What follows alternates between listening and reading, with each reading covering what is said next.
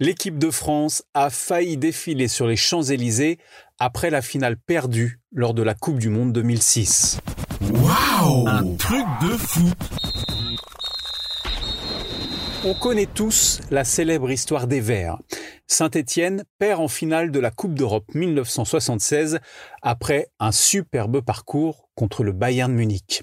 Malgré cette défaite, les joueurs français défilent sur les Champs-Élysées et plus de 100 000 personnes sont là pour les accueillir en héros.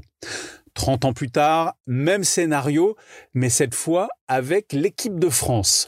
Les Bleus arrivent en finale de la Coupe du Monde 2006, finale perdue contre l'Italie au tir au but, et après le fameux coup de boule de Zinedine Zidane le 9 juillet 2006.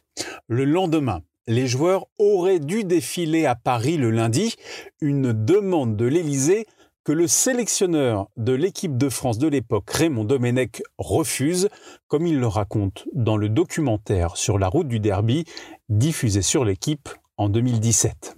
Il voulait qu'on défile sur les champs? En 2006 En 2006. Ah, moi j'ai dit, mais attendez, mais moi je suis pas stéphanois. Je défile pas si j'ai perdu. C'est pas possible. J'ai dit, je j'y arriverai pas. J'ai dit, oh, attends, l'Élysée nous ont appelés, c'était le président m'a mis la pression. J'ai dit non, comptez pas sur moi. Si on gagne pas, je ne défile pas. Pas de parade sur les champs donc, mais une réception à Paris et un déjeuner à l'Élysée tout de même avec le président Jacques Chirac.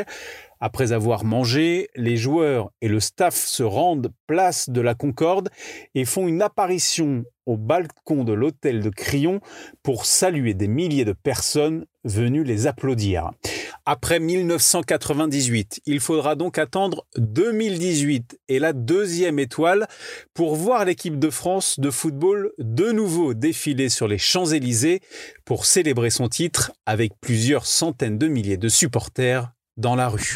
Waouh Un truc de fou ta dose d'anecdotes sur le football. Pense à t'abonner, à mettre 5 étoiles à mon podcast. Rendez-vous aussi sur Facebook, Twitter, Instagram et un truc de foot.fr.